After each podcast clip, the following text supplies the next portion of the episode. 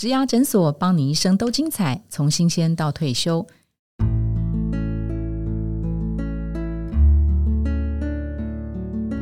亲爱的上班族，或是毕业生，或是正在找工作的朋友们，欢迎来到植牙诊所。我是主持人 Pola。人的一生里面哦，在正常的情况下，我们可能要工作三十五年甚至更久啊，它就像一场马拉松比赛一样。所以一零四植牙诊所，我们在七月份制作了职场马拉松如何让工作更精彩的系列。在前面三周呢，我们已经推出了设定目标、能量学习、均衡生活这三个单元。上一集里面呢，我们在第四周的单元亲友应援篇提到了人际篇。那这一集我们来到了家庭篇。好，家呢是永远的避风港，安全、温暖。可是，在职场转换变动的时候呢，总是会有一些不安的波澜。哈，所以今天介绍两位来宾，跟大家分享他们的故事。第一位是台湾微软商务解决方案事业部的副总经理阿奇蔡坤奇。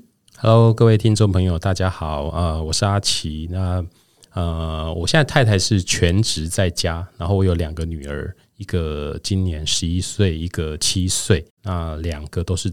自学，OK OK，对，所以我想我应该蛮多故事，因为我们家就是一个非常态性的呃家庭的那种形式。哦，是，那我们待会听听那个职场爸爸阿奇的故事，怎么样啊？亲友应援，家庭应援。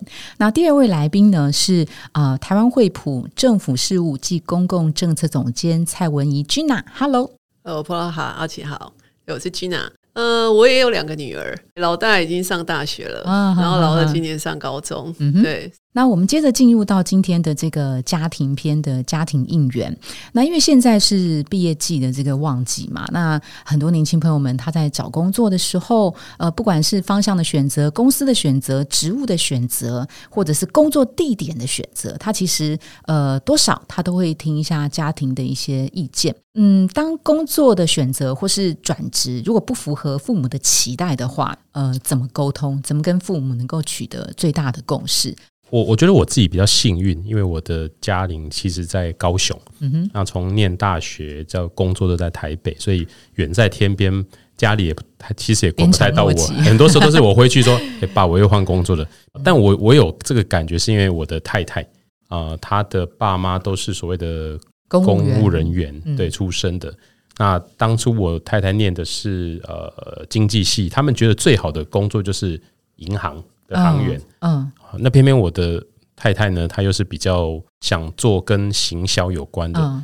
那比如说，她有一个工作，我认识她的时候，我们是在一个活动公司，那活动公司也知道，很多时候是半夜进场，嗯，然后然后她又住在家里台北，嗯，所以好几次是爸爸。半夜去到公司的楼下，或者是去什么录音室去等他，然后家庭革命。呃，你说有没有解答？我觉得很难。嗯，因为呃，不同世代对于不同还有不同的背景，那我们要去跟长辈说哦，现在大家都流行啊，比如现在年轻人选择可能又更多了。比如说有的人，哎，我做 YouTuber。啊，YouTube 是一个工作吗？爸妈永远搞不懂，长辈怎么会搞得懂？你每天拍个影片，或者是我们就能赚钱吗？Podcast 它是一个工作，你就整天在家都不出去工作，嗯，对他们是其实很难。那你呢，只能持续的去呃跟他沟通，或有时候带他到你的工作场合去看。那但我的经验是不一定有效了，对，但你持续的在做。我没有啊，我完全是一路反抗到现在，真的 到现在还是反抗。为什么他们不希望你做这件事啊？呃，应该是这样讲好了。我先说我。我大学的时候就认识我先生，我先生是台大医科的，是，然后他是医师，所以其实我结婚的非常早，我大学毕业就结婚了，所以这也是为什么孩子现在已经上大学的原因。我先补充说明有这一段。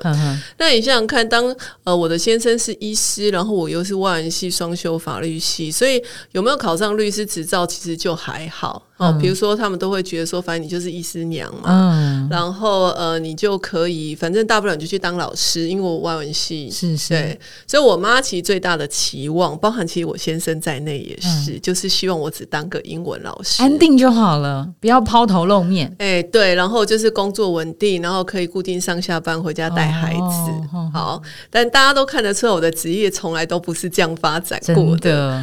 对，所以呃，所以其实从我。我一开始就是我考了两年律师执照没考上，我就决定要出社会工作，因为毕竟那时候我们已经买了房子，有房贷，其实压力还蛮大的。那我就去找了一个企业内部的法务工作，法务经理。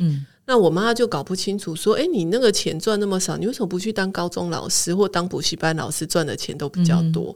可是我就说，因为我在我其实也曾经考过考虑过我是否要当老师，所以我的确有去当过补习班老师，也呃暑假的时候也去当过就是国中代课老师。但说老实话，我都不喜欢当老师。嗯。所以我就跟我妈讲说，没有，我以后没有要做老师为业，所以我想要走的是企业内部的法务的工作。那这只是第一份工作，所以薪水当然比较少啊。但是我不会一辈子只领这样的薪水嘛。所以后来是直到我进了微软以后，我妈会觉得说，嗯，薪水好像还不错。然后微软是听过的公司，嗯，所以我妈是从那个时候，她才没有在抱怨说我为什么不去当老师。嗯嗯，对。但是这只是我妈。嗯，啊，不表示我先生或者 一样的想法，因为那时候我已经有孩子。我进微软的时候，我孩子其实已经两岁多了。嗯那为什么会到微软工作？也是因为我前一份工作因为在新竹，其实我当时没有高铁，嗯，所以我其实是每天要花三到四个小时通勤到新竹去上班。那还开开车还是曾经开车？后来就是因为回家的时候太危险，因为累，开车疲劳驾驶，所以后来改成是坐巴士。OK，所以这通勤时间会拉得更长三四个钟头。对，那。后来孩子刚开始是我妈带嘛，那后来呃两岁之后接回来以后，你不可能这么多的通勤时间，所以我才离开新竹的工作，回台北找工作。那因为这样呃有机会进了微软，嗯，那进了微软，所以你也晓得是的，我也是为了家庭换工作，否则要不然本来我在新竹那份工作其实我很喜欢，同事也相处愉快啊。可是当时的确是因为呃先生的要求，就是希望我降低通勤的时间，可以多一点时间陪孩子，嗯。好了，那我进了微软，其实他当时也没有很开心，因为呢，我本来有另外一份工作，也是企业内部的法务，可是那一家可以是朝九晚五，就比较像公务员。但对不起，我个性就是没有办法做公务人员朝九晚五的工作，即使他是民营企业，我就会觉得怎么会有四点半就有人先去洗杯子，等着五点下班这种事情，我是没有办法接受的。因为我这人就是工作狂啊，就是我一做事，我就会很认真的把事情做完才走的，所以。刚开始我先反对，其实就是因为其实工作时间会相对的比较长，嗯，然后第二个就是我一年会有呃两三次出国，那出国因为孩子小嘛，出国就会是一个问题嘛，所以其实我我也很坦白跟大家讲，我在微软工作的那几年，几乎每次要出国，大概就会夫妻吵架这样子。嗯，对我在微软工作快十年，大概就是吵了十年这样子，对，所以其实。从来都没有，所以我说家人很难理解啊，因为你要知道，我我我家因为刚好是我我父亲跟我的妹妹妹夫还有我先生全部都是医师，嗯，所以他们的他们只了解医师的行业，他们很难了解医师行业以外的行业，所以什么叫做企业内部法务？很难理解为什么在文人要出国开会很难理解，因为你知道，医师出国开会是开医学会是去玩的，我们是去工作的，我们是去上班，这件事情对他们是非常的难理解。所以我妈到现在其实老实说也从来不知道我在干嘛。哎，她只是会说哦，我就是说换工作还是要告诉她我现在换到哪一家公司去上班。然后我最最有趣就先跟大家讲，我换到 Airbnb，Airbnb 是什么根本不知道。你想说老人家怎么会知道 Airbnb 是什么，对不对？结果真的运气好，我换工作的隔你隔一个月，刚好呢，人间福报很有趣，我是人间福报做了一个全版的 Airbnb 介绍，被我妈看到，我妈就说：“这是你的公司吗？”是哦，那你这个公司不错，就这样子，对，然后让我妈理解 Airbnb 是什么，就这样。然后我先生其实还是会对于是否常出差还是很有意见。那 Airbnb 的工作其实那时候出差的非常的频繁。所以其实有一阵子，其实也是因为这样子，真我也坦白说，在那那段时间，真的是对家庭的照护是分身乏术。我的我刚好又是属于喜欢在工作上有极度挑战性，然后刚好我的工作的职业转换又跟一般的法律人不一样。我在研究所的时候，那时候我还在准备律师考试，但是我没有要考司法官，因为我知道我就是没有办法进公务机关上班。然后我隔壁邻居就跟我讲说：“哈，你为什么不去考司法官？你不你不想当包青天？”然后我就心想：说我从来没有想要当包青天，好吗？对我其实到现在还是会被我先生问啊，你为什么不去考律师执照当律师？嗯，虽然我心里的想法是说，现在当律师可能也没有我赚的多了，但是问题已经不是你为什么不去考律师执照，而是我已经二十年没有在从事律师相关的工作，我其实已经走出一条我自己的职涯了。可是你看，我的家人们仍然还是会想说，啊，你为什么不当老师？你为什么不当律师？然后即使现在。你看了我女儿大学了，我妈竟然还要叫她去当从事相关的工作，然后我只好跟她讲：“你已经七十几岁了，嗯，现在的年轻人的世界跟你完全不一样。如果我这个当妈的，我都不介意她以后做什么工作，她要做网拍，她要做 YouTuber，她要写小说，我全部都可以。你是阿妈哎，嗯，你为什么要管？” 可是我妈就会，我妈是那种小孩子考完试会打电话来问说他们考怎么样的人哦，从小学到现在哦，然后包含我女儿考考高中，那不是每个父母都很开明，比如说像阿奇这样子，像阿奇的老婆那样的父母也是有的，像我的我的父母也是这样子，那先生也是这样，可是。呃，我觉得重点是你自己要知道你自己为了什么做这些事。就像我那个做手语翻译的学长，他很清楚的知道他为什么做这件事情。我当然也很清楚知道我这一路走来是为了什么。那呃，所以呃，你自己真正想要的，你就要去沟通。就常常会有些年轻朋友反过头来是以父母做借口，嗯，所以我今天不能做，这是因为我爸妈叫我不要做。你为什么不先去多方尝试，然后最后也许你终于会找到一个你自己喜欢的？因为工作的时间很长，就像你刚才讲马拉松三十五年，或者是也许有人会觉得说我至少要工作二十五年，二十五年的时间很长。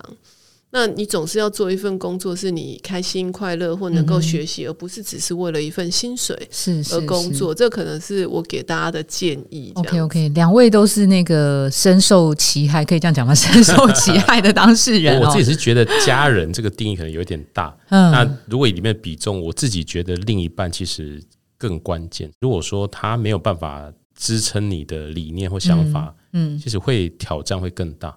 这个时候，我们怎么样跟？彼此的最朝夕相处的另一半，让他可以稍微不要那么担心，或是让他支持你。对，呃，我觉得那个在每个人的不同的呃生命阶段，可能都有不同的呃意义。比如说，我创业那个时候是我刚回国的时候，然后回到广告公司，其实是很不快乐。嗯哼，那我就开始要去创业，家人的不确定性都有。呃，甚至我也没有办法跟他保证我一定会成功。那他可能要跟着我去度过那段时间，那样的时间可能是经济的不稳定、工作的不确定。嗯，尤其自己创业的时候，你知道，你连睡觉眼睛闭起来，你的脑筋都在想事情。我觉得现在的年轻人面对的创业环境，跟我在比如说十几年，不要讲到二十年，现在十几年前都不一样，嗯，很不一样。嗯，我的建议会是。你现在的长辈不一定听得懂你要讲的是什么，嗯，但是你可以拿一些呃，在你的周遭，比如你的学长姐怎么样创业成功的故事，或甚至如果他们愿意来跟他分享的话，去跟长辈就是拿拿例子来给他看，这可能会比你自己说来的有用，或者只是找一个你信得过的长辈来跟你的爸妈沟通。OK，就是试着找成功经验，而且最好是他们知道的，然后透过第三者比较客观的角度跟立场去试着跟父母沟通，是这样嘛？对不对？呃，刚刚君老提到，我先补充一下，我个人其实，在现阶段，我其实反过头来都是在教育父母啦，因为我相信现在假设听这个线上的年轻人，假设你是三十以下的话，你的父母大概就顶多大我几岁吧。哦，顶多大个十岁十来岁。实际上，我通常都是跟父母讲说：“你为什么不趁他现在跌倒，你还可以把他扶起来的时候，你让他去试试看？”嗯嗯，就是说我当然了解台台湾的父母都想要保护孩子一辈子啊，嗯，但是很难啊。哦，我们也会老嘛，对不对？那尤其是像刚刚阿奇讲的，现在其实有很多新的商业模式或者是创业模式，并不是我们可以理解的。从错误中成长是最快的。嗯嗯，那你还可以看着他跌倒，然后只要没有重伤就好了。那我比较是从这样的角度鼓励放手，让孩子去试试看。当然，我可以理解，就是说有一些比较保守的父母哦，会觉得这样不安全。可是呢，我就像我，我到现在还在跟我妈在做这个这样子的教育。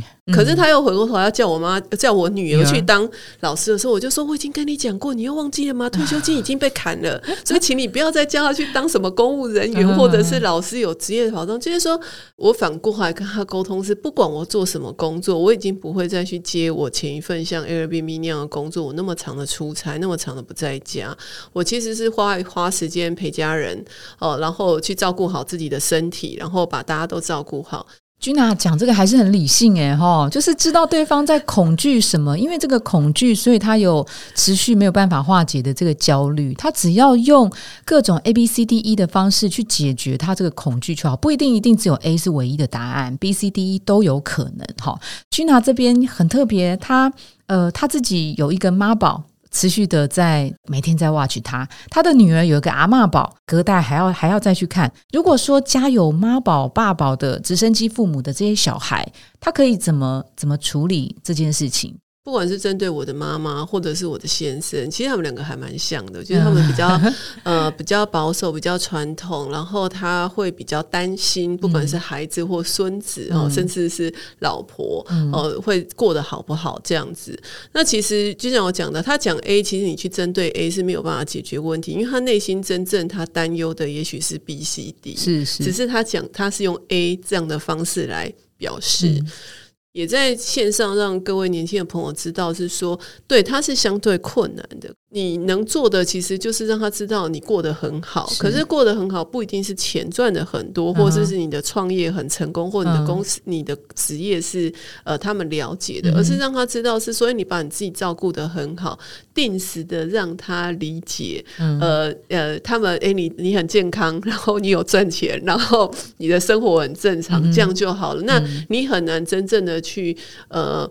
就是让他所有的担忧消失，没有办法，因为他们的生活就是要活在他们一直在担忧，大家他才有他的存在价值感在，所以你要去理解这是他们生活的重心的一部分，然后呃，知道怎么样去面对。处理这样的压力，那你就可以像我一样啊！你看我现在到快五十岁了，我还是这样被管，对不对？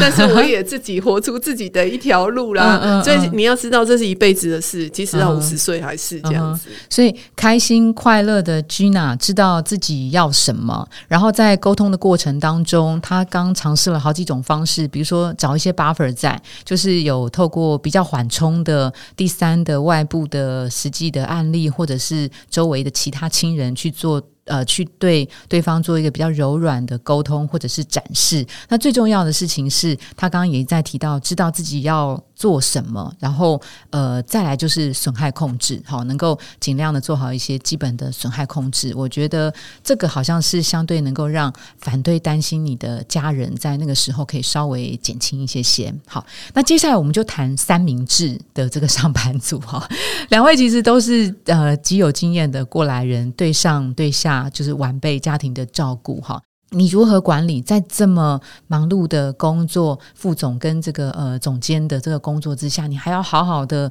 方方面面都安排好，有没有什么样特别的技巧或是做法可以来分享给大家？刚刚阿奇说他有两个女儿都在自学，然后呃太太是全职的照顾家庭，对。所谓的 work-life balance 对不同的人其实有不同的定义。那我的做法不一样，我是完全融合在一起的人。嗯，工作就生活，生活工作就是生活，生活就是工作，没有一天不想上班，每天都很想上班。太好的员工。那这个上班 有时候倒不见得说是实体进办公室，就是说模式是可以自己去转换，很快的转换的。怎么做到这样子呢？第一个是我让我的家人了解我的工作跟我的公司。嗯。Family Day 让呃同事呃让家人带呃小朋友来，或者是工作或出差的时候，其实我可以带着家人一起去啊，或者是呃我会喜欢让同事去认识我的家人，我我的主管、我的同事们去认识我的家人。那当他们彼此知道对方的存在，比如说好举例啊，今天晚上其实我部门聚餐，所以我一出门的时候，我就要跟我女儿报备说：“对不起，爸爸今天晚上要。”呃，聚餐晚上不会回来吃饭，然后他们就会当啊这边那鬼叫一下，然后就会说那你要去哪里？你你小孩子你不能跟他说啊，你小孩不懂，你就要很明确的跟他说哦，我要去，所以他连我要去哪一个地方餐厅是什么，是西式料理、意式料理，他们都非常关心。都会想知道，很融入，会很融入，甚至会知道说那今天有谁要去，你就跟他说哦，有 Angela，有谁谁，你要把名字跟他讲，然后他就有一种参与感，说 OK，这些人我都认识的，然后你去的地方，所以他会觉得他跟你在一起。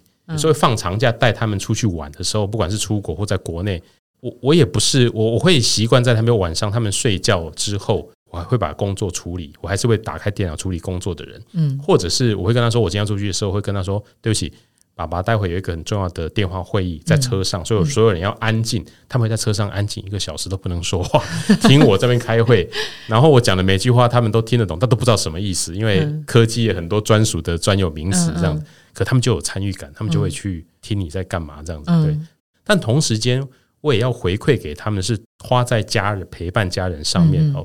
呃，当我大女儿呃大概三四岁，小女儿刚出生的时候，我老婆刚怀孕，然后我必须要在每个礼拜三的早上陪着她去一个所谓的亲子森林，跟一群大部分都是妈妈带着小孩去的地方，跟她在那边。嗯，那所以我从小就会让她知道，说我不会用工作当借口，说我对不起，这是我工作时间，你的你的东西我不参与，或者是他们有所谓的期末成果发表的时候，嗯，我会排开我的工作，我就是去参加你的。的展览，那他也会觉得，哎哎，爸爸的工作跟生活好像那个界限是弹性的，嗯哼，不能讲模糊，它是一个弹性的阶段。他们也懂得在这个里面去找到一个调试，是就不会认为为什么你总是在工作或或者是你都不陪我们这样。那这个是我在处理工作跟生活的方式。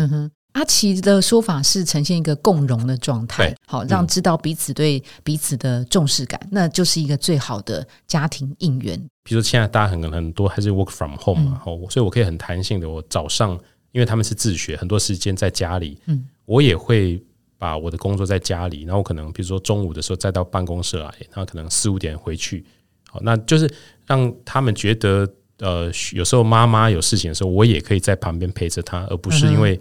把定义成爸爸就是一个所谓的经济来源上班者，完全不管小孩的教育或家里的事。妈妈就是一个家庭照顾者。这个角色我们是随时可以在转变跟互相支援的。所以当我可以这样支援的时候，其实我老婆也变成家里或小孩照顾这个事情上，她不是 alone 的。那跟同事啊、跟主管之间呢，因为又要照顾照顾上面，又要照顾下面，会不会常常需要有某段的哎两个小时？呃，要请假，然后或是某个特定时间会呃消失不见。这个时候，呃，怎么样取得呃主管的信赖，然后同事的谅解？有没有一些比较呃更积极的一些做法？嗯，我的确在呃第一个主管的时候，他就是我刚讲的，每天每个礼拜三要请半天假的时候，嗯，还有其实还有后段一段时间是我必须要在每天的五点离开公司，因为我老婆跟我沟通说。五点到六点到七点这个时间，下午小孩放学，然后小的又小，他又要准备晚餐，又要照顾那个刚放学回来的，他有一段时间都快崩溃了这样子。然后我就跟我主管说：“啊，对不起，我可不可以每天五点离家啊？不离家就是离开办公室回家。”啊，他就支支持我。可是其实，呃，我这样的行为后来过了不久，这个主管换位置，换一个新的主管之后，有一天他主动来跟我说。阿奇，大家很多人反映说，为什么你五点就离开办公室？我其实当时有点惊讶，我说哇，在微软一个这样鼓励大家啊，这个重视重视家庭生活。我我说我我一个回回反问他说，请问我有耽误工作吗？嗯哼，对，那如果没有，为什么你要限制我在呃五点以后一定还要在办公室？一定要对，他就说啊，这是一个个人呃，很多人会有。观感的问题，呃，当然那个主管没有当我主管太久，哦，也很幸运。但大部分的主管其实是支持的，是，就是你只要跟他沟通好你的节奏，你不要耽误公事。所以我甚至可以说的是，我因为提早一个小时走，其实我晚上多花了两三个小时在处理事情。嗯哼，对你来说，其实我还花了更多时间，而且我会认同这个公司的理念，嗯我会更呃全心全力的为公司付出，而不是你要我多留一个小时，那我可能会。呃，就是好，为了你，我留留多留一个小时的，可是你造成我的生活、我的家庭开始崩溃，嗯，我可能会选择离开这个工作。可是你经过沟通，大家是会体谅的，因为你没有影响到工作。嗯哼。那 Gina 实际的做法呢？像刚刚阿奇，他其实如果以传统的那个听法听下来，阿奇好像做了蛮多。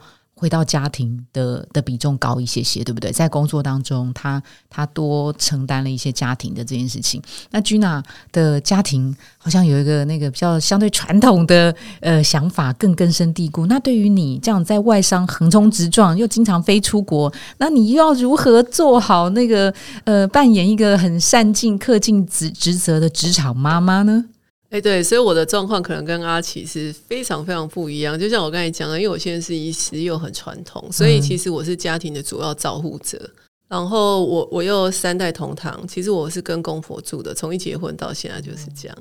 然后我还有一个呃将近一百岁的外婆，那因为我的那个舅舅们都是在美国，所以实际上他现在照顾是也感谢我先生跟我婆婆愿意啊。其实主要照顾者也是我们，对，所以是四代不是三代。而且你在职场上工作的表现也是这么的杰出，而且工作一定也是很忙的，你怎么办到的呢？呃。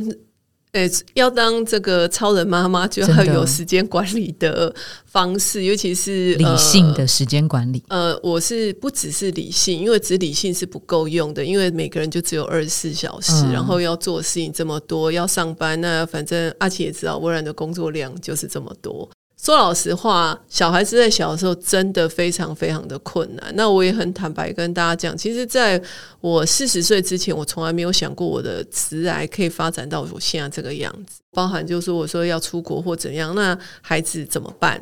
然后包含上学之后，像刚刚阿奇讲的，其实你老婆做很多事情，基本上就是我在做的事情。你只是可以提早下班回去，可是我现在是医师，他没有办法提早下班回来，因为如果大家都知道嘛，反正要看诊、要开刀、要干嘛或值班，他其实是不可能的，那就是自己全部要扛下来啊。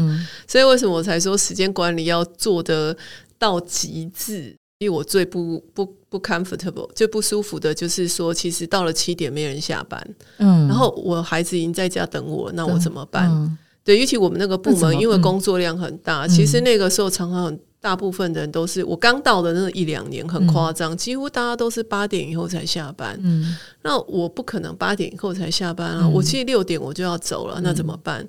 所以其实这个。相信各各位上班族的这同才压力好了，就是说，其实有些时候也不一定是说公司说不行，而是可能别人的观感啊，你要怎么去克服？就算你的主管同意，那你要怎么样去克服这件事情？其实它是相对困难的。但是后来到了我四十岁的时候，我就觉得说，哎，因为第一个孩子相对也比较老大，至少大一点嘛，那老二那时候还是呃幼稚园。但是总是觉得是说，哎，如果这样子的话，我也许以后会觉得遗憾或后悔。那么我才开始去思考说，哎，我的职业有没有可能有一些的突破？那怎么突破？当然，我的家庭结构不会改变嘛。那有没有办法去思考？还有没有什么其他可能性？所以这样的相对的冲撞也一定是有。所以我才说我一路都是冲撞起来的，呃，非常的精彩的工作。对，但是呃，回过头来，嗯。呃，我们有一阵子要出差，然后我婆婆又不知道孩子要吃什么，所以我最夸张的时候，我就真的是做了三天份的，除了早餐以外，中餐便当，然后老大吃什么，老二吃什么，晚餐老大吃什么这样子，然后我们就是冰箱放满满的，然后是贴贴日期、贴名字，然后因为我婆婆只会蒸，所以就是怎么这样的用便当，就是要选择用电锅蒸热还好吃。的菜色，这样准备三天份，然后飞出去要三天飞回来，所以我我做过三天两夜首尔开会啊。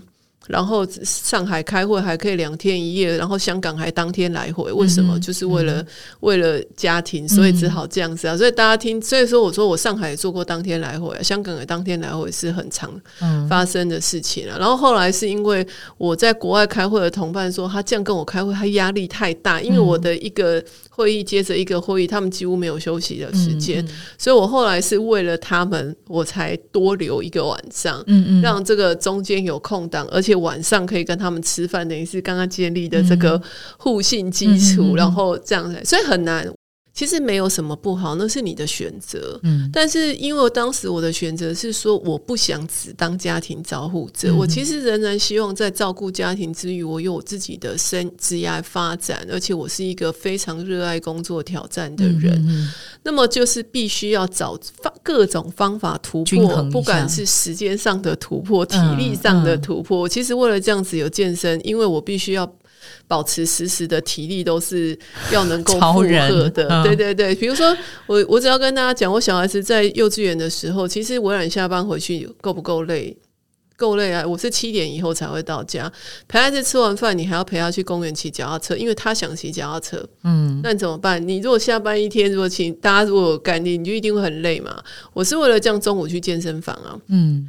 不吃饭去健身房，养成运动的习惯，因为这样子我回到家陪他骑脚踏车的时候，我的体力才有办法负荷。而且他睡着，你还要做家事，你可能还要加班到半夜一两点。嗯嗯，对啊，那你要你要这样子，所以我因为这样养成健身的习惯，我永远是讲正面思考，所以我有健身的习惯。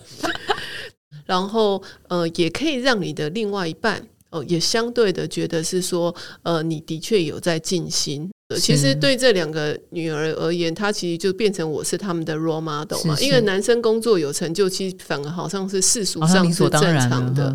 但是反而是说，又要照顾家庭，又有能兼顾工作，相对他是比较困难。所以我很确信我的两个女儿其实是觉得还蛮以有这样的妈妈为荣的。所以我觉得这样也好嘛，至少就让他们觉得他们未来没有设限。你要结婚也好，不结婚也好，都行。你想要做什么也好，都行。但是就就找出你自己最爱的事情，听着都快哭了这样子。不过我倒是可以分享一下比较具体的作为，因为对年轻人来说，一个呃，可能是在选择产业的类型哦，还有你的呃位置。你是银行业的时候，或者你是在呃文，可能有一个固定的工作时间，超过就是要加班，所以你的时间是比较稳定的。但你如果是在服务业，或者你是做业务的，你的时间就会比较弹性。呃，所谓的弹性是好听，很多时候你是被绑在那边的，你可能没有办法兼顾。除非像 Gina 这样超人，他又能够兼顾。另外一种是。呃，比如说以职场来讲，很简单，叫甲方跟乙方嘛，对不对？如果比如说以我来说，前半段是在广告代理商，代表是乙方的角色，其实我是在服务客户，所以我不太可能有太多自己的自由。很多时候是呃，客户下班前，礼拜四、礼拜五的时候，礼拜五下班前跟你说，我礼拜一要提案，周末来加班，那变甲方，嗯，我其实是在掌握自己的节奏，嗯，对不对？我我。我常跟朋友讲说啊，这个案子晚一个礼拜提也不会，公司也不会倒，我可以决定他那个啊。可是我的代理商他们可能就你遇到好的客户可能还好会体谅你，有的不会，就是反正我就这个时候要提案。懂懂懂，一的像 Gina 这样子，呃，强神力女超人，面面面俱到的都兼顾了。嗯，偶尔像是刚阿奇建议，就是嗯，你可以先判断到底家人跟工作在你那个阶段哪一个比较重要。如果家人重要的话，你可以选择的是在工作上相对能够弹性配合的。那如果呃你也觉得工作成就感很重要的时候，刚好碰到了一个呃开放的公司文化或是比较同理的主管的时候，在确保工作毫不影响的情况下，也许两方都能够兼顾，对不对？好，对。那我最后想问的问题是说，工作上面的苦适合对家人说吗？呃，说了获得了安慰吗？还是让家人更担心了？对。呃，如果当他问你说你有没有什么事情，你会跟他讲啊？没有，因为你觉得这种事跟你讲，你也不知，你也不知道，你也没不能给我帮忙。嗯。可其实他们会想要替你。分担，或者是 even 他们没办法真的能够帮你分担，但是你说出来，嗯，我有好几次经验是，我觉得你把它说出来其实是好的，那会不会有个副作用？就是当你说完了，然后你你都已经恢复了，结果太太或是小孩还在继续担心，反而造成你第二波觉得说啊，早知道不要说，反而造成他们的压力害怕了。那个部分是我是觉得还好，嗯哼，对，就是说。呃，就像我刚刚讲的嘛，我一直希望能够让小孩知道我在做什么事情。OK OK，对，那跟他们分享，我觉得这个是没有问题的。那 Gina 呢？你会把这工作上的苦吗？还是说，哦，千万不能说，说了又要去考律师了？呃，我觉得其实如果是我妈或我先生的话，我的确是比较不太会说，因为说了的确会有你刚才讲那个呃副作用，可能会大于正作用 这样子。对，但是我的孩子的话，其实我会选择性对我而言是一个练习，就是说去展现脆弱。嗯，也就是说，今天碰到这些事情，其实我还是会犯错。嗯，那我愿意跟我的孩子或者是我的先生分享，是让他们知道，是说，哎，其实当你展现脆弱的时候，他只要解释，其实你想要跟他 connect，就是刚刚阿奇讲了，其实你跟他们的关联性才会在更更加的加深。当他们也碰到困难的时候，他才会有勇气跟你展现脆弱。因为毕竟我的孩子现在已经是青少年，甚至是到了大学，那他们会有很多事情会不愿意。跟家人讲，即使在外面受到委屈，他也可能怕说回来，要么就是怕我们生气或担心我们什么。对，所以你必须要让他放心，是说他回来讲没有关系，甚至我也许可以给他一个好的建议。今天非常谢谢居娜跟这个呃阿奇来跟我们分享哦，呃一零四职牙诊所我们在七月份制作的职场马拉松如何让工作更精彩的系列亲友应援完结篇。那前面三周，我们已经推出了设定目标、能量学习、均衡生活这三个单元，也祝福每一位职场的工作者都能够顺利的抵达终点。那在八月份，一零四职涯诊所会继续推出如何脱颖而出，成为职场 MVP 系列。那我们今天再次谢谢 Gina 跟阿奇来跟大家分享，谢谢，拜拜。谢谢各位，拜拜。谢谢大家，谢谢，拜拜。如果你喜欢今天的内容，别忘了到 Apple Podcast 帮我们打新评分跟留言。假如你有更多的问题，欢迎到植牙诊所来发问，我们每周都会更新，也欢迎您投稿想听的主题。投稿链接在节目资讯栏里，请订阅 Podcast 频道，追踪我们的 IG。我们下次见喽，拜拜。